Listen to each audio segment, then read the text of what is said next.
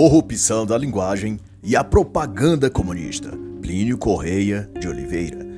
Este não é um audiobook da obra, trata-se de uma análise literária onde faço comentários, ilações ou exemplificações para com a cultura política do dia ou eventos atuais.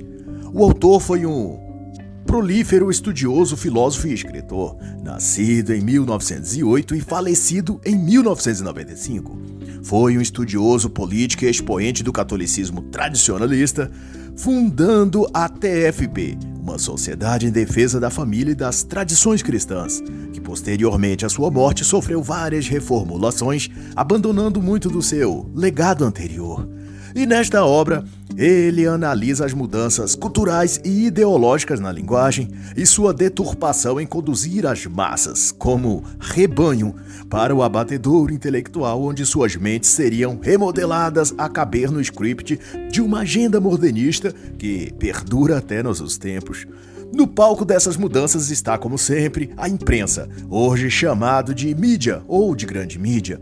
À época, Dr. Plínio observou que a imprensa passara a adotar em sua linguagem o termo diálogo, por exemplo, buscando fazê-lo significar um arcabouço de sentidos tão amplos que caberia nele simplesmente tudo que se quisesse.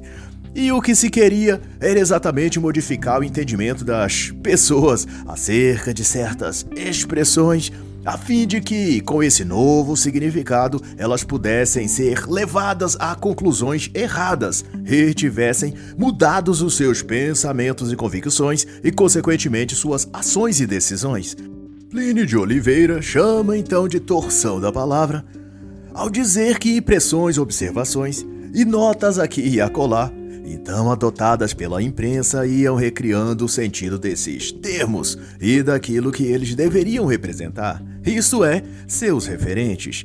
Tais vocábulos, diz ele, referindo-se também às palavras ecumenismo, democracia, terceira via, também apropriadas e torcidas pela mesma imprensa, uma vez submetidos a essa desconstrução, passavam a exercer um tipo de efeito psicológico próprio nas pessoas, como se fossem talismãs operando nas almas uma transformação profunda. E da sua observação, todos os termos e expressões que adquiriam novos significados possuíam todos a vocação de induzir as pessoas ao apoio às pautas progressistas. E dado essa observação, Plínio Correia chegou à constatação de que se tratava de um artifício de guerra psicológica a conduzir as pessoas para o comunismo que se traduz, grosso modo, na enorme simpatia e condescendência que boa parte da mídia, da classe artística, acadêmicos e mainstream jornalístico demonstram as pautas progressistas em geral, que nos últimos tempos vêm sendo perfeitamente alinhadas à agenda globalista. Assim, na percepção de Plínio de Oliveira, ao propor o tal diálogo, essas classes de representação progressista procuravam introduzir nos mais diversos setores todo tipo de distorção da verdade, predispondo as pessoas a comportamentos, a ações e a decisões que se opõem a seus valores iniciais, transformando essas mesmas pessoas no oposto do que eram antes de serem submetidas a esse diálogo com outras filosofias, conceitos e modos de pensar ideológicos. E essa ação psicológica, propositadamente feita por essas ações progressistas, tornam as pessoas em adeptas do comunismo sem mesmo que elas saibam ou detectem isso. No dizer do autor, esse processo em questão atua nas mentalidades de modo implícito.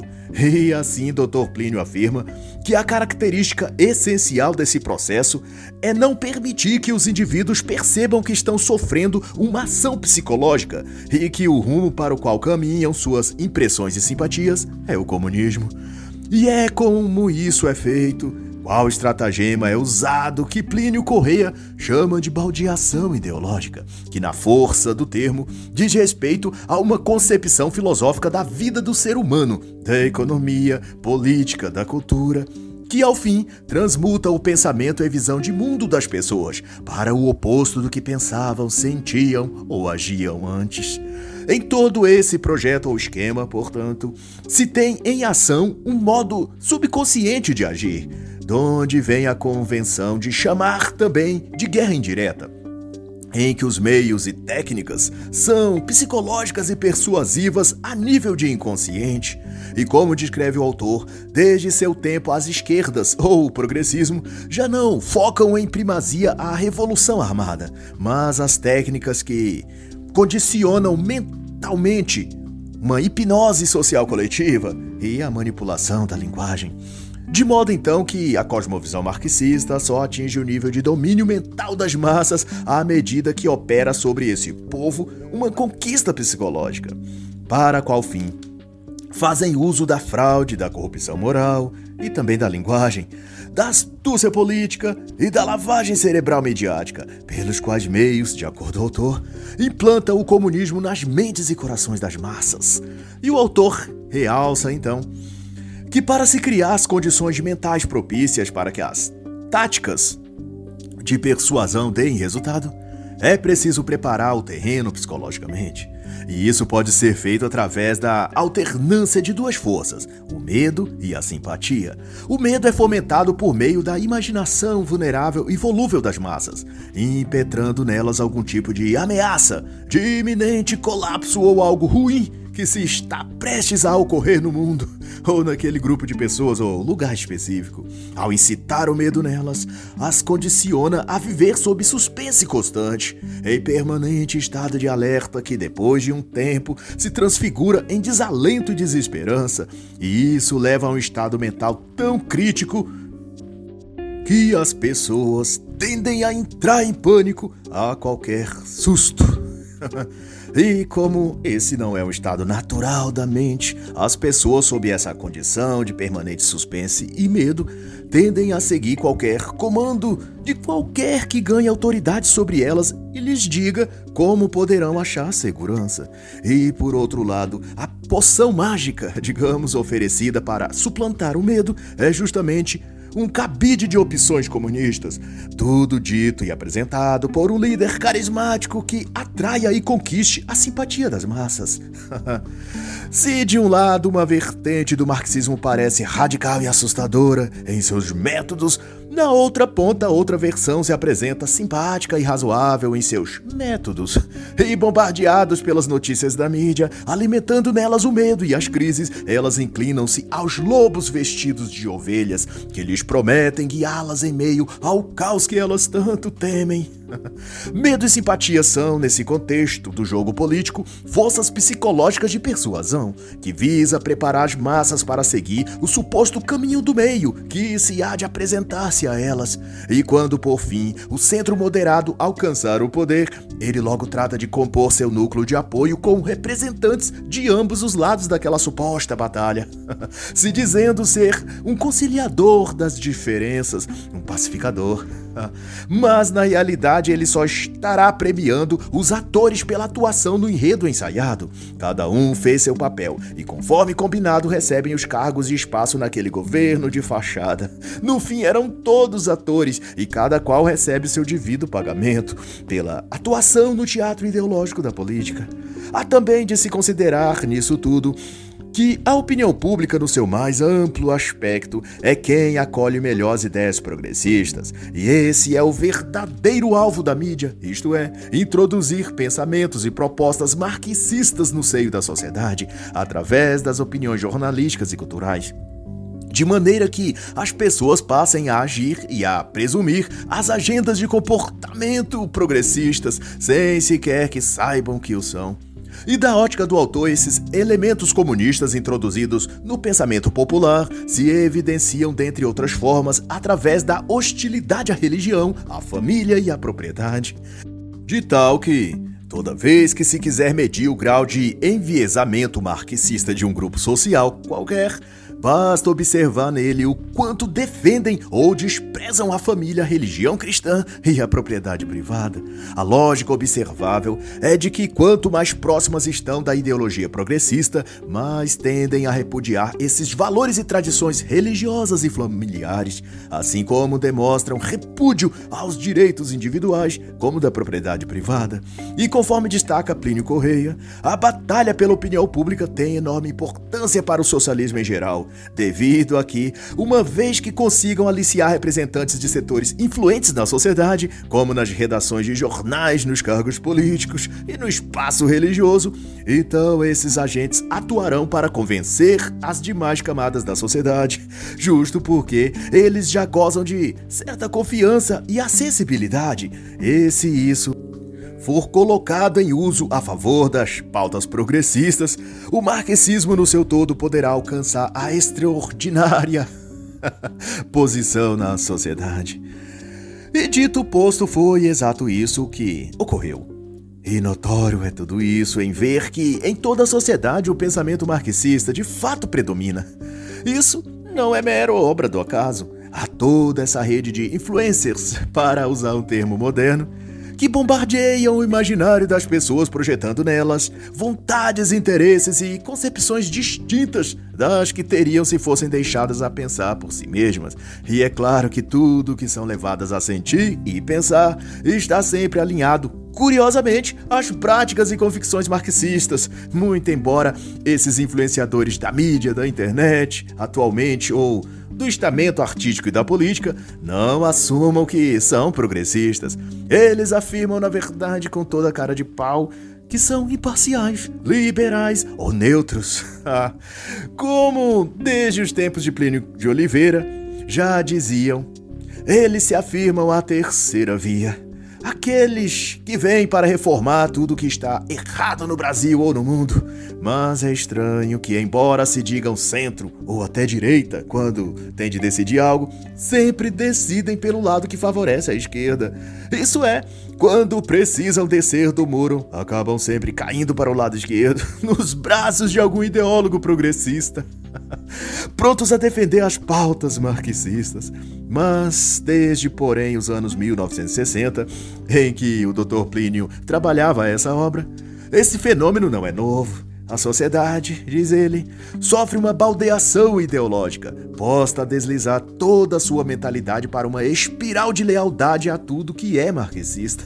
E na sua época, ele admite que a baldeação ideológica não era assim novidade, mas que daquele período em diante, o que havia de novo e notório é que as pessoas que assumiam posições chave na cultura, no jornalismo e no cinema estavam aderindo profusamente aos ideais que o progressismo difundia, como o coletivismo, as liberalidades em questões de sexo e drogas, a planificação econômica, o controle estatal da política. Da observação do autor, a baldeação ideológica antes ocorria como que por efeito colateral das ações e iniciativas políticas ou econômicas de quando o sistema comunista era implementado numa sociedade ou governo. Todavia, a partir dali estava se remodelando para se tornar uma tática orquestrada dentro da indústria cultural em geral e redações jornalísticas. Plínio Correia então analisa que, para que a baldeação ideológica se realize, certas palavras ou conjunto de palavras são usadas de modo estratégico. A essas palavras especiais, o autor chamou de palavras talismã, que surgem e são difundidas na mídia principalmente.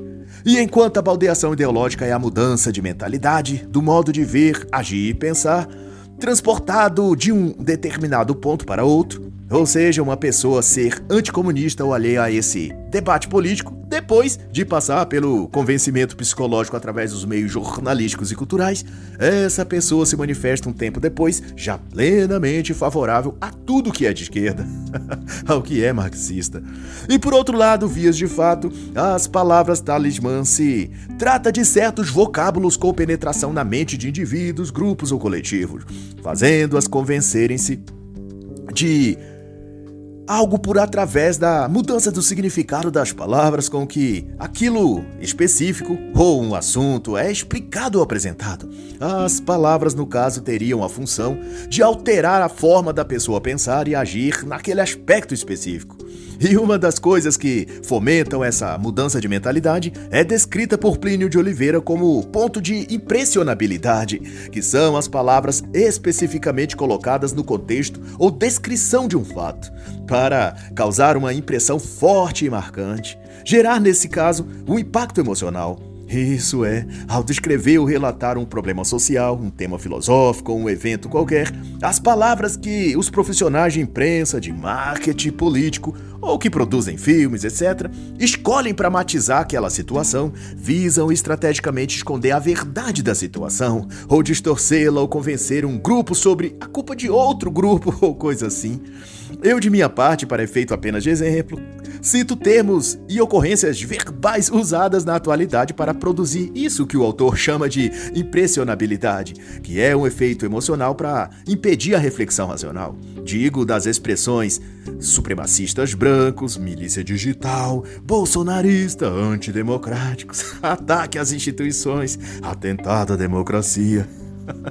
Todas essas são, a meu ver, palavras talismã que são introduzidas nos debates para coagir psicologicamente as pessoas, porque essas palavras já possuem em si mesmas uma carga emocional própria, injetadas pela própria mídia ao longo do tempo, pelo uso massivo e repetição proposital. Daí, quando se coloca quaisquer desses termos numa conversa, se está tentando conduzir o debate para um estado emocional específico, onde uma das partes é associada ao que esses termos representaria e o outro lado a condição de vítima deste. Daí o debate é tomado por uma aura emotiva onde nenhuma análise real e lógica obterá frutos. Porque as partes afetadas pelas palavras talismãs já se terá convencido emotivamente de que o outro ali é seu inimigo. Em algumas literaturas, esses termos e palavras específicas são também chamadas de palavras gatilho ou de apenas gatilhos emocionais e são extensivamente utilizados na mídia e no jornalismo. Em outro ponto também faz parte da estratégia de mudança no sentido das palavras, causar no uso de certos vocábulos um grau tal de apatia ou de insensibilidade, se você preferir. E da ótica como se analisa aqui, isso é criado a partir de uma amplificação proposital dos problemas ou males que se está fingindo refletir, de modo que ele fique tão amplo e generalizado que se perca a capacidade de se sensibilizar pelos casos específicos e particulares dali, das imediações, ou seja, as pessoas são levadas a se condoer-se pelo derretimento das geleiras no Ártico. que inundará em 30 ou 40 anos uma certa qualquer região costeira de uma ilha tal onde as tartarugas colocam seus ovos, ao passo que ignoram o que as pessoas reais do cotidiano imediato estão vivendo ali, próximo a elas. Explicado de outra forma, está que as grandes questões ou problemas humanos são lembrados e as massas levadas a sentir compaixão ou a reivindicarem mudanças na economia, na política global, para supostamente amenizar esses problemas macro globais, como por exemplo o desmatamento, o aquecimento pela emissão de gases de efeito estufa, ou até quanto uma possível colisão de algum asteroide com o planeta Terra, enquanto que o drama de pessoas reais sob o autoritarismo e opressão comunista ou islâmica, por exemplo, esses problemas específicos, nada se reflete sobre eles. Grosso modo, a geração de um sentimento de condolência a macro problemas mundiais tem a finalidade de produzir apatia e insensibilidade quanto às questões imediatas para quais teriam soluções rápidas e eficazes. Nessa visão, a tática é inspirar amor e compaixão pelo que ou pelos que estão longe e desprezo pelo que ou pelos que estão perto. é o amor ao mundo e ódio ao próximo, um paradoxo que só o marxismo é capaz de provocar nas pessoas. E isso é conseguido mediante o uso cirúrgico de palavras-chave, em as quais captura-se os sentimentos e esperanças das pessoas e as fazem sentir-se parte de um propósito, de uma coletividade que luta pelo bem maior.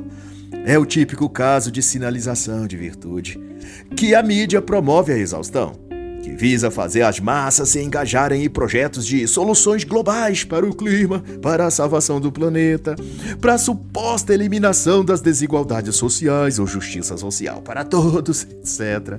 Há sempre uma bandeira coletivista e global a ser defendida. Isso dá às pessoas uma sensação psicológica de que ela é parte de algo maior no mundo, embora, se observarem bem, na prática não estão resolvendo nenhum problema real, apenas estão promovendo uma agenda globalista que, ao fim, atende ao propósito de deixar os banqueiros e elite financeira mais rica e poderosa e as massas mais pobres e controladas.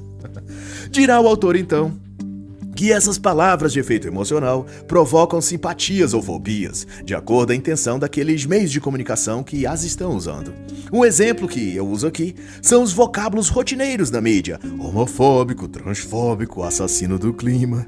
Todas são propagandas, expressões de conteúdo emotivo, publicitário, feitas para lapidar o imaginário e dar às massas um senso de pertencimento a um grupo ou causa ou completo repúdio repúdio a outros grupos. Como explica o autor, a transferência de um tipo de mentalidade para outro, isto é, a baldeação ideológica, se utiliza do processo talismânico de algumas palavras e esse processo tem em vista, na prática, alterar o sentido usual natural de uma expressão, torcendo seu significado para algo que irá contribuir com aquilo que pretende a agenda comunista ou progressista, como alguns preferem dizer. Plínio de Oliveira concebe ainda que termos específicos e no seu tempo se sobrelevavam as expressões diálogo, dialética, discussão, polêmica e outras, são impregnadas de carga emocional. E, sob a distorção que os meios de comunicação provocam intencionalmente, as atitudes das pessoas submetidas a esse processo talismânico das palavras esses indivíduos ou um grupo qualquer da sociedade têm seus gostos, suas vontades, suas decisões alteradas. E para o autor, um dos meios de fugir dessa armadilha emocional que essas palavras talismã exercem sobre os indivíduos é buscar, dentre outros, o significado etimológico daquelas palavras, não aceitando passivamente o que se diz sobre elas. Essa é uma atitude ativa e de alerta, partindo sempre do pressuposto de que a mídia mente e está, na maioria das vezes, tentando manipular você. E se tem uma obra que pode trazer muita compreensão sobre a manipulação midiática pelo uso distorcido das palavras, é o livro Acredite, Estou Mentindo, de Ryan Holiday. Ele desvela os esquemas manipulatórios das agências de notícias mundiais e exemplifica com casos reais e sua afirmação é que a mídia cria a realidade, no sentido de que ela faz passar por verdade aquilo que é uma bobagem inventada por ela mesma. E uma vez que consegue fazer uma mentira passar por uma verdade, essa mesma mídia faz as pessoas agirem conforme aquela nova convicção implantada no sentido daquela palavra, fomentando então revoltas sociais ou o que quer que queiram. E isso se vê no mainstream da mídia todo santo dia, diz o próprio autor. E de volta a Dr. Plínio Corrêa, o que ele discorre quanto a todo o movimento de baldeação ideológica é de que a intenção final desse procedimento é provocar uma ação dos sujeitos afetados pelo tal processo de interferência psicológica. Ele chama de atitude emocional e demarca que essa postura, após ter o indivíduo ou grupo social sido manipulado pela baldeação ideológica, se acentua por uma tendência a seguir as premissas que a esquerda ou o marxismo, em suas muitas formas, apregoam sobre o mundo. E em tantos casos, essas pessoas se metamorfoseiam de um jeito que se tornam até militantes e ativistas de causas ligadas à agenda de esquerda, ambientalismo, LGBT, direito das mulheres, questões raciais. A observação aqui é que todas as mudanças impostas no sentido das palavras visam atingir a opinião pública. Elas possuem, porquanto, um alcance e dimensão social. Isso é, o foco está sempre na mudança que pode fazer ocorrer na sociedade. É por isso também que todo assunto ou questão, quando oportunizado à esquerda, seja na política ou nos meios acadêmicos, são levados sempre para o lado da polêmica, da discussão acalorada emocionalmente. Isto para o clima de guerra psicológica ou ideológica e de polarização possa então criar uma controvérsia capaz de dividir as pessoas em grupos, lados opostos ou correntes ideológicas distintas, que, por força das circunstâncias, venham a facilitar a introdução de tantos novos significados nas palavras, fazendo desse ambiente de disputa a fonte de novos militantes e ativistas das pautas esquerdistas. O marxismo é um monstro nefasto que se alimenta das guerras, das brigas, do ódio, das rivalidades e disputas entre as pessoas e grupos sociais.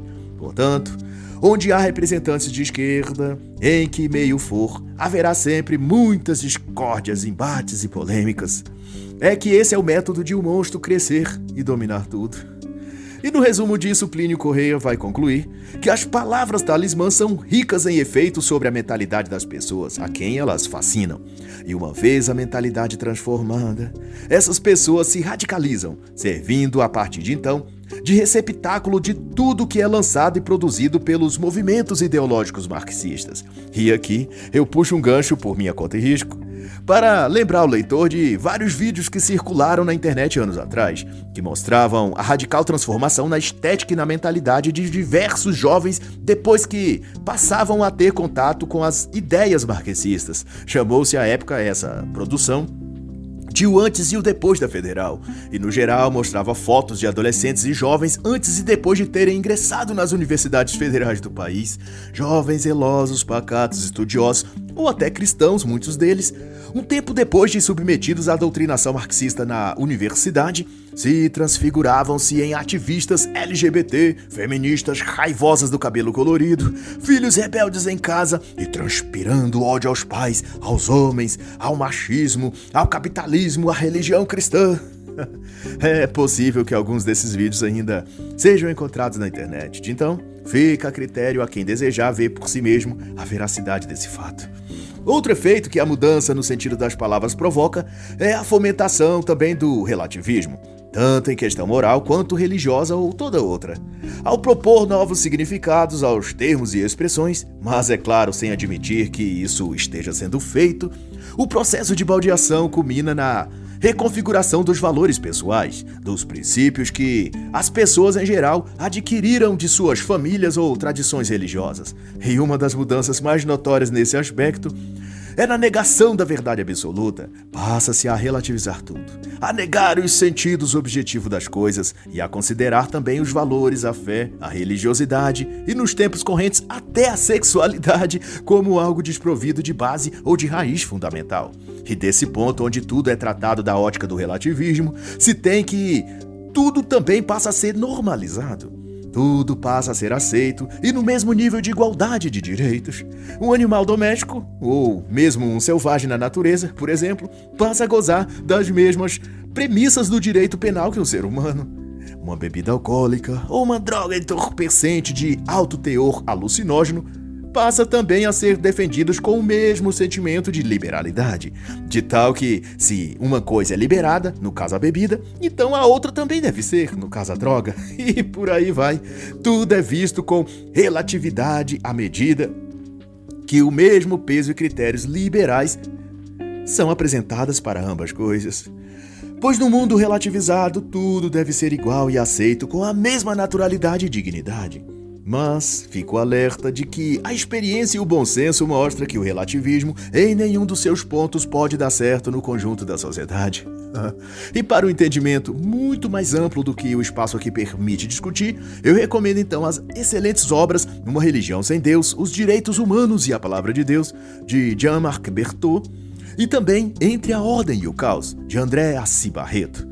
No mais, se tem que o marxismo e as correntes ideológicas que promovem essas mudanças nos sentimentos, pensamentos e comportamentos gerais das pessoas, todas essas têm seu discurso fundado no idealismo na visão utópica de que, de alguma forma, a sociedade pode ser empurrada para um nível ou tipo de evolução social onde se viveria uma espécie de paraíso na Terra, sem desigualdade, sem violência, sem hierarquias sociais ou econômicas, enfim, um mundo justo, belo e perfeito. Mas o que essas pessoas não veem é que esse modelo e proposta já foi tentado muitas e muitas vezes em diversos lugares e culturas e nunca deu ou dará certo e o seu exato oposto, fome, injustiça, mortes, assassinatos, é o que surge toda vez que esse inventário social é tentado ser estabelecido. A verdade é que não há vantagens no comunismo. Só há tristeza e dor. E se houvesse algo de positivo, nem seria necessário aplicar esses métodos e esquemas psicológicos, aqui chamados de baldeação ideológica ou outras. Se o marxismo fosse bom, as pessoas seriam atraídas para ele naturalmente, sem precisar forçá-las ou modificar suas mentalidades. assim, convém então repetir que o comunismo é um monstro terrível e que só oferece destruição aonde quer que o tente implantar. E assim encerra a análise da obra Corrupção da Linguagem e a Propaganda Comunista. Baldeação ideológica inadvertida e diálogo, de Dr. Plínio Correia de Oliveira.